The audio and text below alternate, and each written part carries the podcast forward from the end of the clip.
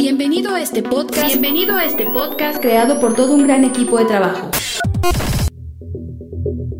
Permíteme presentarnos. Esfuerzo y Valor es una congregación que profesa la sana doctrina. La iglesia es liderada por el pastor y apologista Víctor Manuel Banda, quien con más de 32 años en el campo ministerial ha logrado mediante la gracia de Dios y un esfuerzo constante llevar a casi todo el mundo el Evangelio de Cristo. Nuestro objetivo como equipo es que cada oyente en este podcast sea beneficiado, llevar hasta sus vidas el alimento espiritual, pero sobre todo que conozcan más profundo a Dios y crezcan de manera constante en su caminar cristiano. A partir de este momento tú y yo no volveremos a ser desconocidos, pues con toda alegría te damos una cordial bienvenida.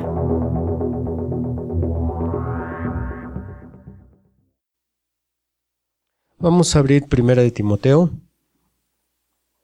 capítulo 3, si le dan la gloria al Señor Jesucristo. Primera de Timoteo, capítulo 3.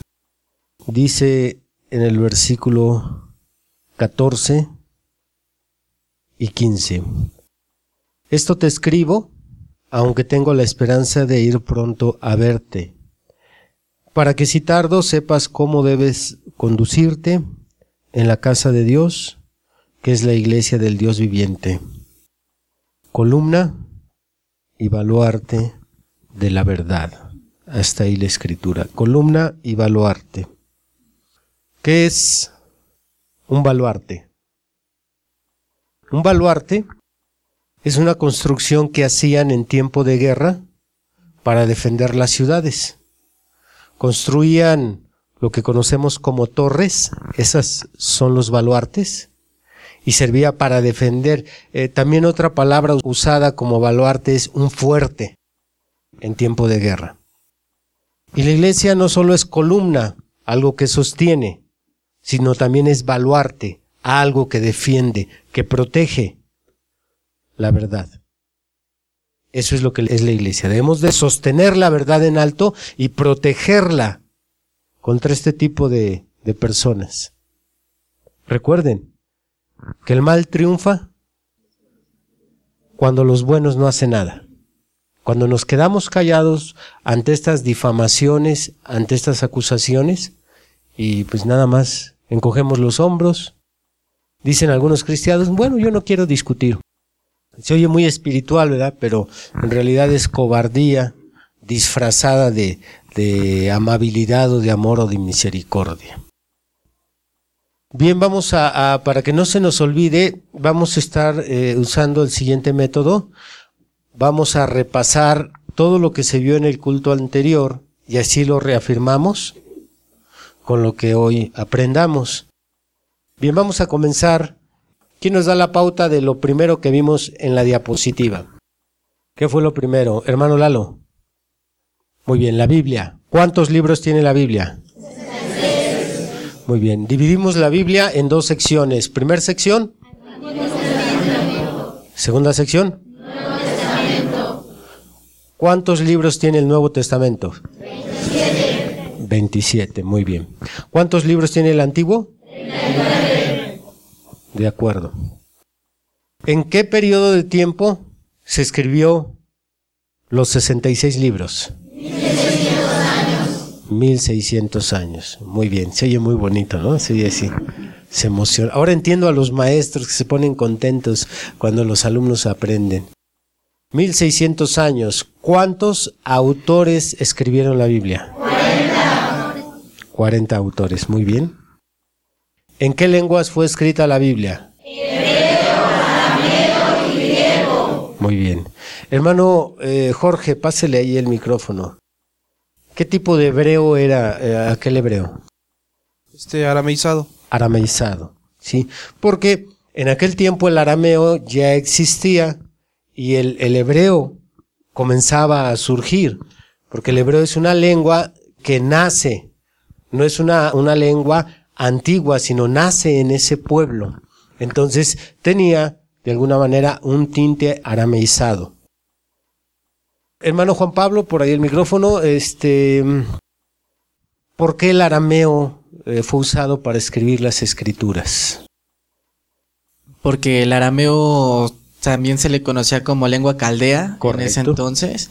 Y bueno, pues Babilonia era el imperio en, ese entonces y pues varios libros fueron escritos en la deportación de Babilonia, por eso se utilizó el, el arameo. Correcto, porque la lengua, la lengua hebrea fue desplazada cuando los judíos entran a Babilonia y entonces al estar 70 años, casi dos generaciones, es como si usted se lo llevaran a, a Estados Unidos y se queda a vivir allá 20 años, pues casi seguro que tenga que aprender el, el, lenguaje. Ellos fueron forzados, fueron orillados a aprender el arameo, que también en la Biblia se le llama lengua caldea. Y es por eso que algunos libros se escribieron en arameo. Después seguimos por ahí con eh, la sección, la sección de los libros. ¿Cuál es la primera sección de los libros? Libros Segundo. Tercero. Libros Cuarto. Y último. Muy bien. Ahí con mi hermano Jesús, por favor, el micrófono. ¿Cuáles son los libros biográficos, hermano? Son cuatro, que es Mateo, San Marcos, San Lucas y San Juan. Excelente. ¿Todos juntos los biográficos? Mateo, Marcos, Lucas y Juan. Muy bien. Ahora nos pasamos a los libros proféticos. Tráigase para acá el micrófono aquí con las abuelitas, vamos a, a practicar eso. Estamos dejando los proféticos. Es todo un reto. Pásenle el micrófono ahí a mi hermanita Lucía. Apocalipsis. Apocalipsis, correcto. ¿Y libros históricos? Muy bien, vamos todos con las cartas paulinas. Comenzamos.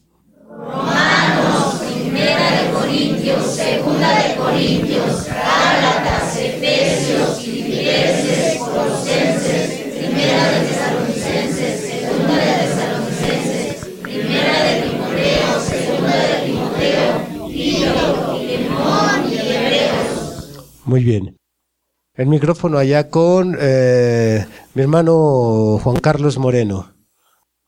¿Por qué se les llamaban libros biográficos, hermano? Los libros biográficos fueron llamados porque eh, narran la vida de Jesús. Correcto. En sí, la misma palabra lo dices, una biografía.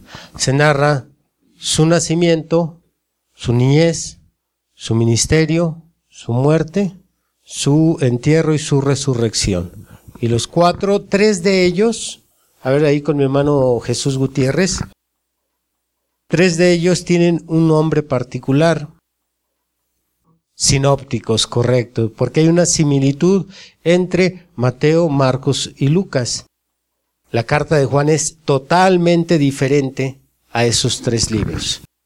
Solo Mateo, Marcos y Lucas son llamados los evangelios sinópticos.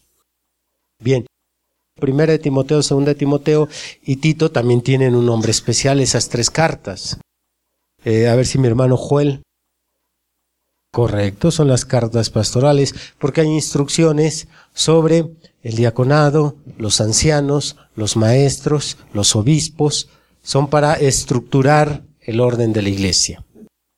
Bien, vamos a repetir Hebreos 4.12, Hebreos 4.12 para que no se olvide, porque si no ya de aquí a 3, 4 cultos se escapó.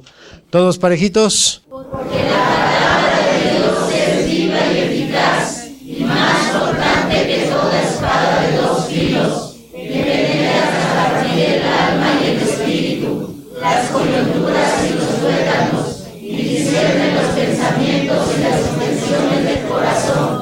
Muy bien. Una pregunta ya para finalizar este, esta parte, con el micrófono allá con el hermano Daniel Arismendis. ¿Por qué si son 66 libros, solo tenemos 40 autores, hermano? Porque hay autores que escribieron más que uno es Pablo, eh, Pedro y Juan. Por eso que nada más son 40 autores. Muy bien. Juan escribió cinco, las primeras tres cartas de Juan, el Evangelio de San Juan y el Apocalipsis de Juan. Y Pablo eh, escribió 14, aunque hay dudas, ¿verdad? ¿cuántas normalmente se consideran que son las cartas generales? Trece. Nosotros sabemos que son catorce, porque a nosotros el hermano Branham sí nos dijo que Pablo era el autor de los hebreos. Pero normalmente se considera que son trece de Pablo y ocho generales, pero en realidad son siete generales porque Hebreos sí corresponde a Pablo. Muy bien, ¿qué se nos está pasando del estudio a los continentes? Pásele por ahí el micrófono a mi hermana Gaby. Ahí está cerca. ¿En qué continentes se escribieron la Biblia, hermana? En Europa, Asia y África. Correcto. Europa, ya tal vez más adelante que entremos en detalle, pues probablemente ahí aparte de la epístola de, Roma eh, a los romanos, porque cuando Pablo estuvo encarcelado, que fueron en varias etapas, muchas de esas cartas se escribieron en la cárcel. Por ejemplo, primera de Timoteo 6, el apóstol Pablo le dice a Timoteo, te encargo que me traigas el capote que dejé en Troas. Sí, él estaba pasando mal en la cárcel y dice, ay, también te encargo los pergaminos. Porque el hermano normalmente cada que estaba encerrado, pues se ponía a escribir las cartas. Algunas de ellas, aunque no fueron incluidas en el canon, se consideran libros apócrifos. Aquellas cartas fueron escritas desde la cárcel. Tenía tanto, pero tanto trabajo el hermano que para poderlas escribir el Señor tenía que permitir que lo encerraran en la cárcel, porque siempre andaba viajando. Ojalá el Señor no me ponga a trabajar a mí de esa manera. Sí, mejor enciérrame en mi casa, o enciérrame en Cancún otra vez. Yo estoy dispuesto a sufrir por el Señor en Cancún. Bien, eh, vamos a pasar entonces al estudio de hoy. Eh, la luz, la diapositiva de hoy. La Biblia originalmente fue escrita en papiro y en pergamino. No existía esta presentación. Esta era la presentación de los primeros libros. De hecho, yo mencioné que fue el apóstol Juan quien se dedicó a juntarlos todos para incorporar lo que hoy conocemos como la Biblia. Mencioné que la palabra Biblia viene de la palabra griega. Biblos, no es nada complicado. Usted nada más recuerda mi correo porque de ahí tomé yo la palabra biblos, la palabra griega para biblioteca, Biblia, libros.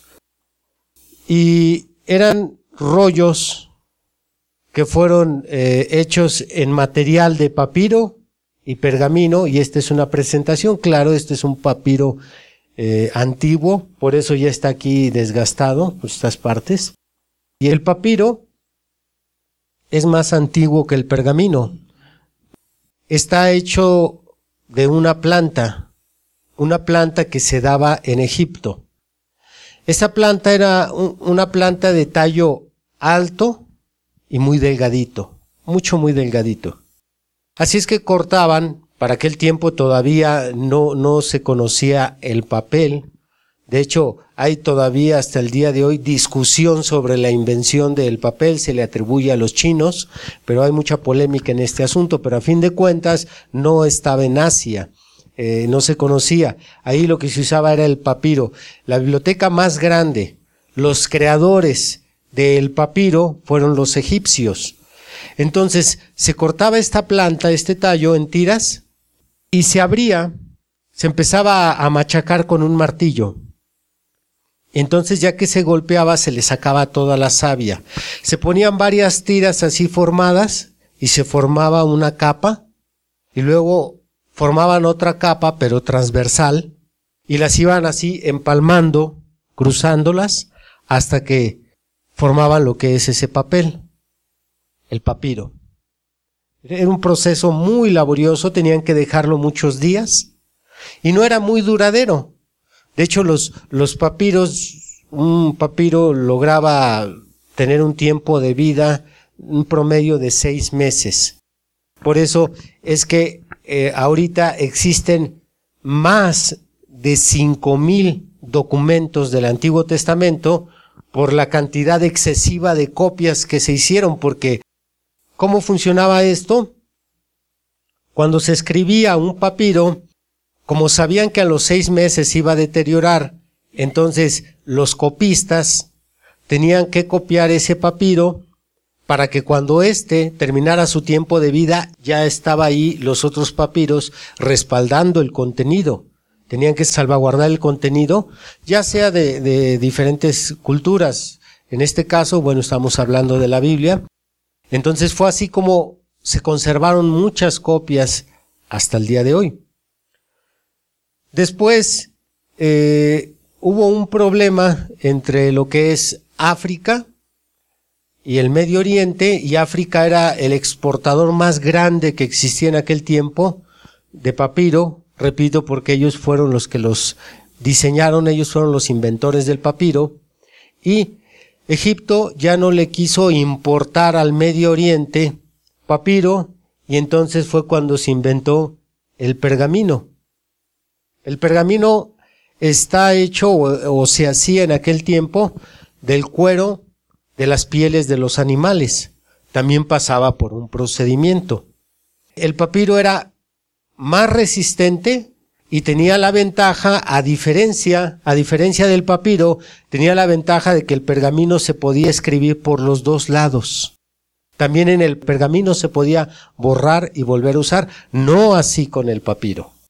Así es que todos los libros fueron escritos, todos los libros fueron escritos en papiro y en pergamino.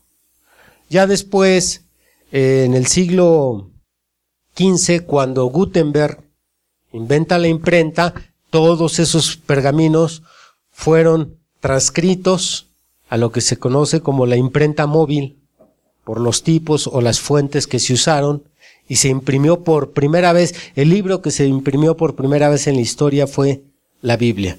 Y ya del siglo XV en adelante, las Biblias tienen esta presentación que ahora tenemos aquí. Antes eran como estas. Muy bien, vamos a avanzar, hermano. Ahora tenemos que distinguir entre lo que es una traducción, una revisión, una versión y lo que son las Biblias comentadas. Aquí hay varios tipos de Biblias. Esto es una discusión común en las personas que muestran desconfianza cuando un cristiano les va a leer la Biblia. Y normalmente el argumento que aparece a la defensiva es que tu Biblia es diferente a la mía. Es que tu Biblia tiene otras cosas que la mía no tiene, o le quitaron o le pusieron, en fin, se mencionan diferentes cosas. Bien, existe algo de verdad en esas declaraciones, algo, no todo, pero sí hay algo. Pero la explicación está en esto, en las traducciones, revisiones, versiones y Biblias comentadas. Muy bien. Y tenemos que aprender a distinguir también para poder darle una explicación satisfactoria a las personas. Vamos a comenzar con las traducción. ¿Qué es una traducción? Si la Biblia fue escrita en hebreo, en arameo y en griego, bueno, la traducción es pasar de un idioma a otro idioma. Nada más, ahí no implica ningún asunto teológico, nada más está hablando de traducir un escrito a otro idioma. La primera traducción y la más antigua que existe es una traducción llamada la Septuaginta. En la Septuaginta, que es una traducción griega, se tradujeron los escritos hebreos y los escritos arameos a la lengua griega, la lengua universal. En aquel tiempo era la lengua franca. Entonces, esa es la primer traducción completa. Hay otra traducción que se hizo del arameo al griego que se conoce como el Targum, o les llaman los hebraístas los Targumim. Se traduce del arameo al hebreo o el arameo al griego. Después del griego se empezaron a hacer otras traducciones. Por ejemplo, cuando el imperio romano se extendió y extendió juntamente con su moneda y su política, extendió su idioma, que es el latín, una de las traducciones más famosas que existen y, fue una, una, traducción de cabecera para traducir infinidad de, de, Biblias. Es una traducción que se conoce como la traducción jerónima, una traducción de Jerónimo o San Jerónimo y se le llama la Vulgata. La Vulgata latina es la traducción más famosa para el occidente. Pero es una traducción, repito, es de un idioma pasarla a otro idioma. Ya estaba en griego, luego San Jerónimo toma los escritos griegos y los pasa al latín. Al latín que era el idioma de aquel tiempo romano. Esas son las traducciones. Por ejemplo, la primer Biblia que se tradujo en Europa, la primer Biblia que se tradujo en Europa después de la Vulgata, es la Biblia alemana, que es la traducción de Martín Lutero.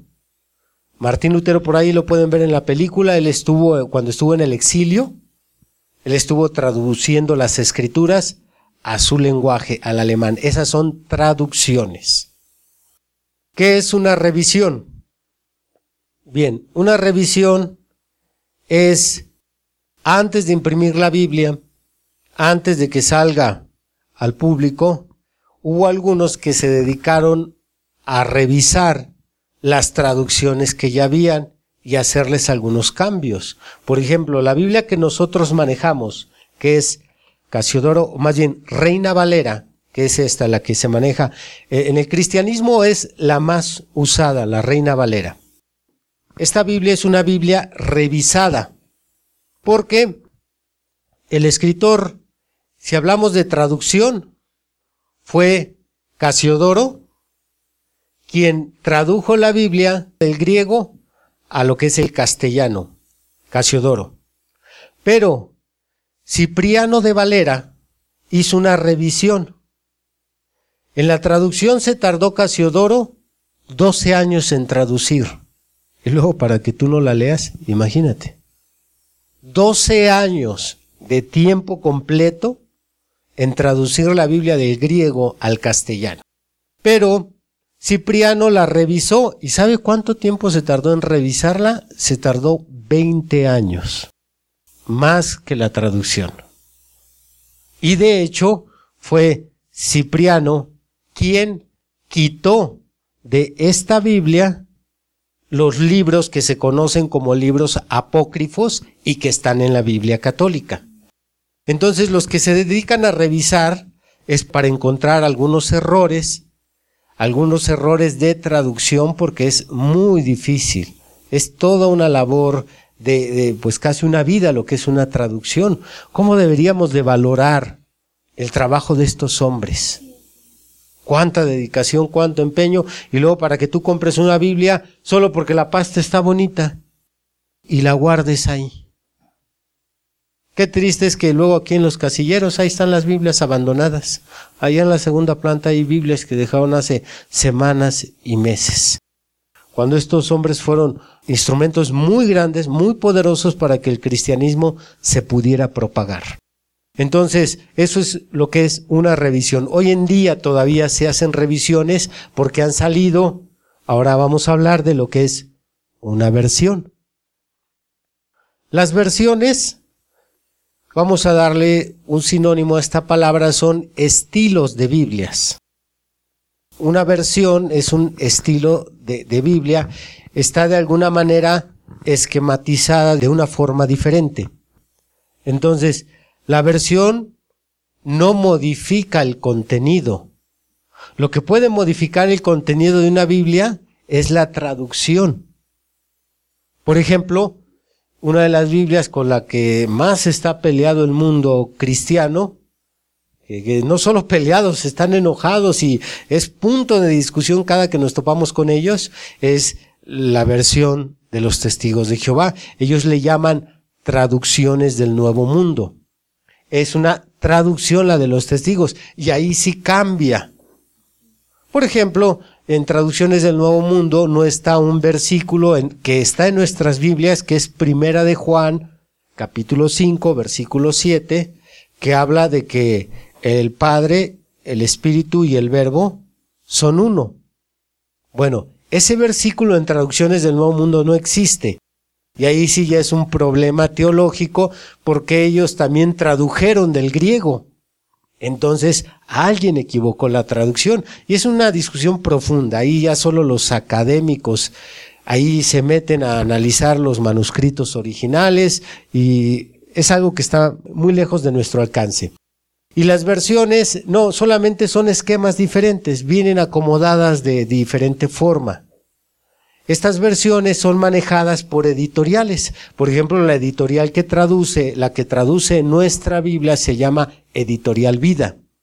Y ella maneja una versión, no revisión, no traducción, una versión propia. Otra editorial muy famosa es Sociedades Bíblicas Unidas, muy fuerte aquí en México. Bueno, ellos también tienen sus versiones. Y es importante que distingamos todo esto para cuando usted vaya a su primer debate de apologista. Si no, espérate, así no son las cosas y ya usted va a sacar todo esto. Ahora vamos a ver en Biblias comentadas. Las Biblias comentadas son aquellas Biblias que se conocen como Biblias de estudio. Son Biblias, por cierto, muy caras. ¿Por qué? Porque ya sea al principio del libro, al final del libro o al final, algunos depende de qué tan amplia sea eh, la Biblia en cuanto al estudio, el que se dedicó a revisar esa versión le agrega sus comentarios, pero son comentarios teológicos. En este caso, pues puede ser Génesis capítulo 3 y cuando termine el capítulo viene un comentario del que revisó esa Biblia. Puede decir, bueno, aquí realmente lo que pasó en el huerto del Edén no es, no es que pecaron de esta forma, sino de aquello. Son comentarios que pueden ser de personas muy renombradas en el estudio de, de los textos originales, como lo es el doctor Thompson, así se llama una, una Biblia de estudio, Thompson, como la Biblia de estudio Lamsa, como la Biblia de estudio Scofield, que es otra versión, son versiones de estudio que, que incluyen comentarios, pero muchos de esos comentarios son peligrosos. ¿Por qué? Porque son desde el punto de estudio intelectual. Y algunos de ellos incluso chocan, chocan con la revelación, eh, como en el caso de Malaquías 4.5. Si usted revisa una Biblia de estudio comentada, abajo de Malaquías 4.5 dice que el versículo 5 lo cumple Juan el Bautista como, como el Elías que habría de venir. Y ahí no se refiere a Juan, se refiere más bien al hermano Brana. Malaquías 4.5. Pero como la Biblia es comentada y algunos no saben distinguir, incluso a mí me han señalado eso cuando he compartido sobre el profeta, eh, me dicen, mira, aquí dice la Biblia que es Juan el Bautista. Le digo, no, permíteme, ahí dicen los comentarios. La Biblia es inspirada por Dios, los comentarios no son inspirados por Dios. Los comentarios vienen de aquel, en este caso, doctor en teología o aquel erudito que revisó la Biblia. Entonces, bueno, aquí tenemos estas tres, cuatro cosas que ya son muy comunes en discusiones, eh, diferencias doctrinales y que tenemos que aprender a separar. El micrófono, hermana. Vamos con la hermana Tere. ¿Cuáles son las Biblias comentadas, hermana?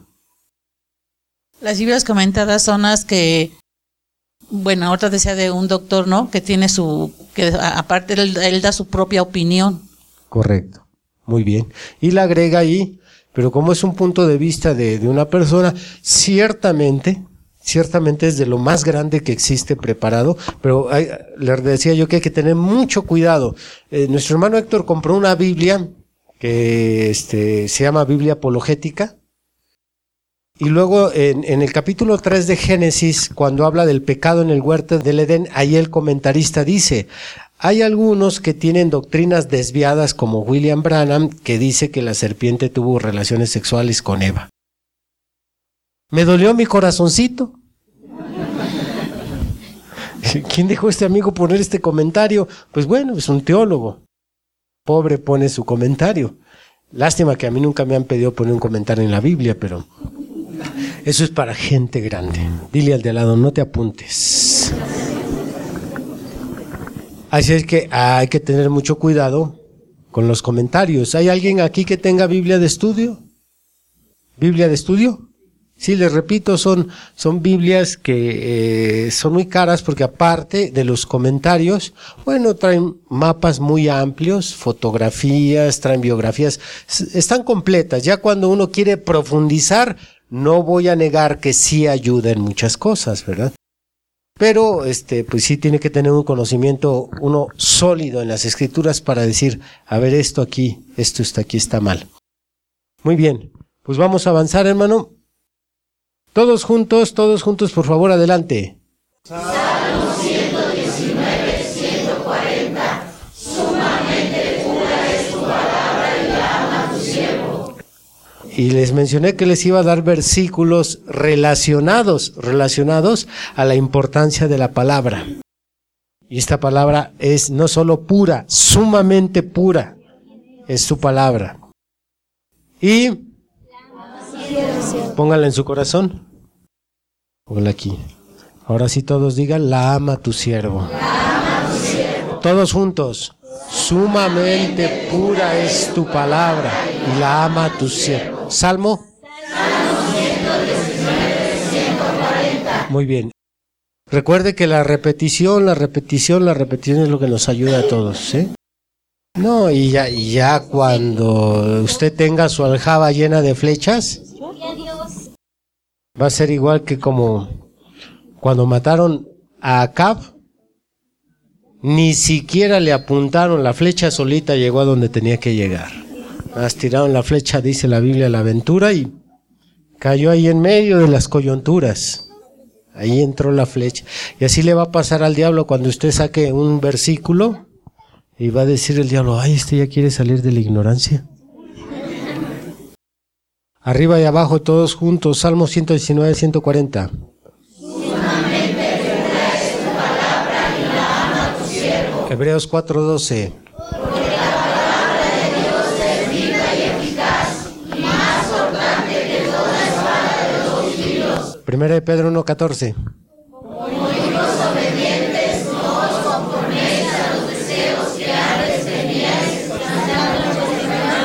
Tito 2.1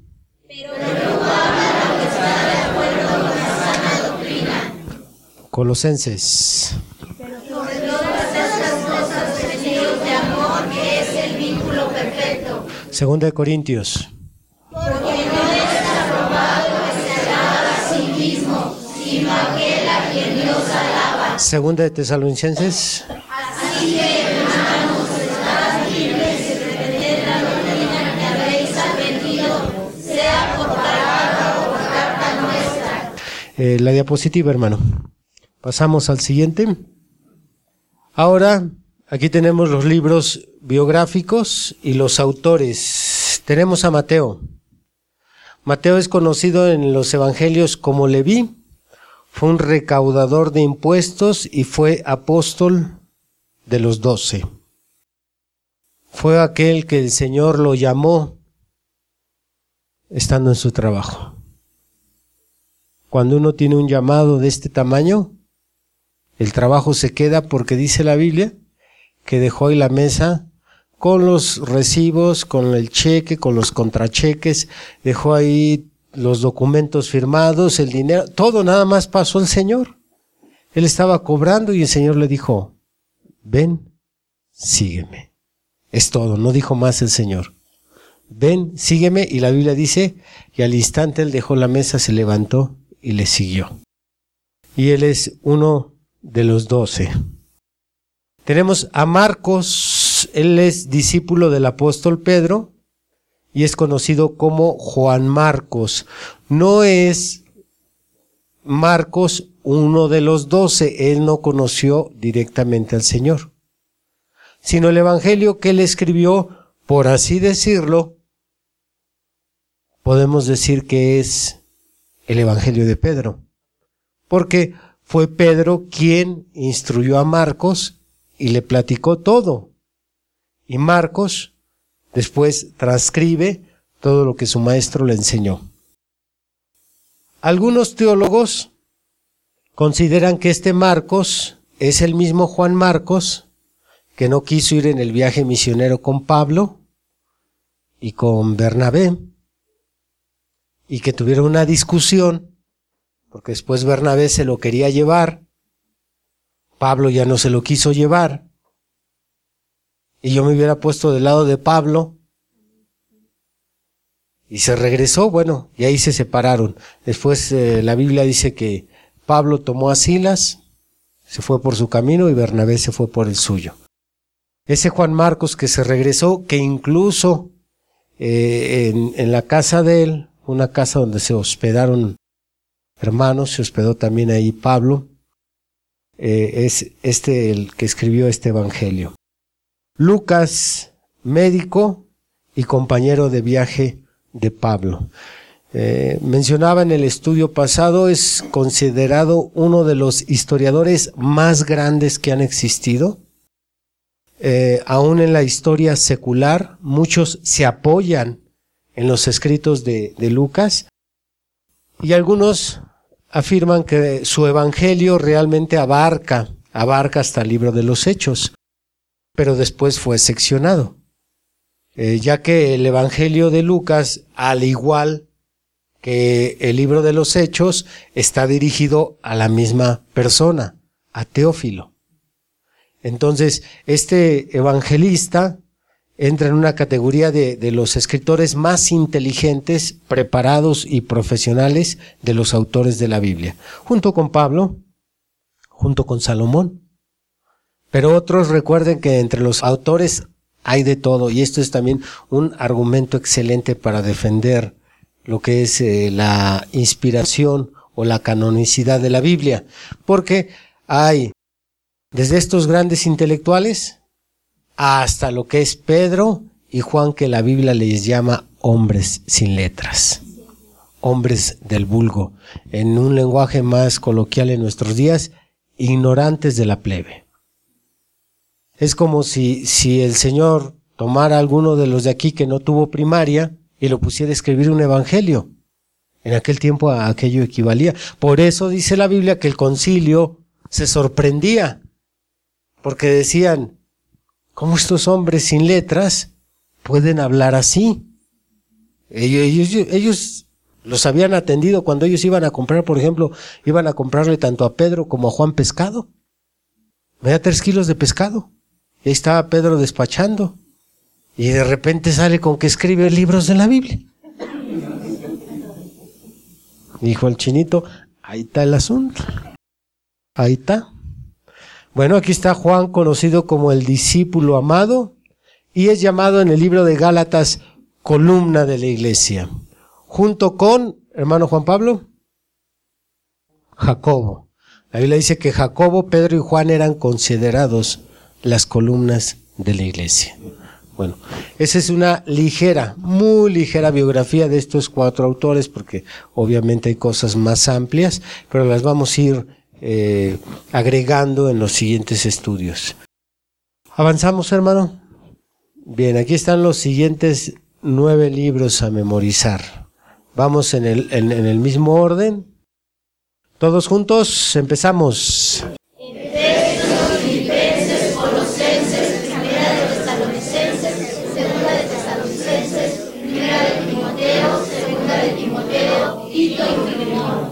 Estas son muy fáciles porque terminan igual. Y estas también. Las que vienen en dos cartas muy sencillas. Muy bien. Avanzamos, hermano. Esta es la primera Biblia completa. Escúchenlo bien. Es importante que entiendan esto. Completa, traducida al castellano. Hubo traducciones al castellano, pero solamente eran parciales. Por ejemplo, hay una Biblia que no está completa, que es la Alfonsina. También se tradujo en el siglo XVI, pero solamente eran porciones. Algunos tradujeron los Evangelios, otros tradujeron los Salmos, pero no en su totalidad de lo que es de Génesis Apocalipsis. Y fue el español Casiodoro de Reina, que ya mencionamos, tardó 12 años 12 años y la terminó en 1569 y se conoce como la Biblia del oso. Se le da este nombre porque en la portada colocó un osito, aquí no se distingue bien, pero es un oso lamiendo la miel en un árbol. Por eso se le conoce como la Biblia del oso. Y ya de aquí, de esta Biblia, es donde se imprimieron todas las demás Biblias que se usan en el occidente. Es hasta ahorita la más usada, la, la versión de Casiodoro de Reina y Cipriano de Valera, revisada, recuerden, por Cipriano de Valera, lleva el apellido de los dos, porque nosotros la conocemos como Reina Valera, llevando el apellido de Casiodoro de Reina y de Cipriano de Valera. Hay otras Biblias, por ejemplo, la más famosa, la más famosa eh, traducida al lenguaje inglés es la del Rey Santiago, la King James. La King James es la versión, es la que manejaba incluso el profeta, y que cuando eh, este tema lo tocó el hermano Branham con el ángel que hablaba con él, el ángel le dijo al hermano Branham que la versión más fiel que existía era la King James. Así es que hay una gran confianza ya cuando es un estudio exhaustivo eh, para una traducción eh, tomar la King James, para los que no saben español. Bueno, hay muchas otras traducciones y versiones, pero el hermano tenía una de las traducciones más fieles. Muy bien, avanzamos hermano. Esta es la tarea para el siguiente domingo. Anotar, por favor. Llegó la hora feliz del culto. Estos son los versículos a memorizar. Pónganse de pie, por favor, ya. Has escuchado el día de hoy una predicación del ministro Víctor Manuel Banda. Vaya mensaje, ¿verdad? Agradecemos tu compañía en este episodio. No olvides compartir con tus amigos esta bendición. Además podrás escuchar predicaciones exclusivas en nuestra cuenta de Patreon, donde nos encuentras como Esfuerzo y Valor. También podrás revisar mucho de nuestro material en las redes sociales, donde nos encontramos como Esfuerzo y Valor. Por supuesto, síguenos en esta plataforma y no te pierdas de más contenido. Nos volvemos a escuchar pronto. Hasta luego.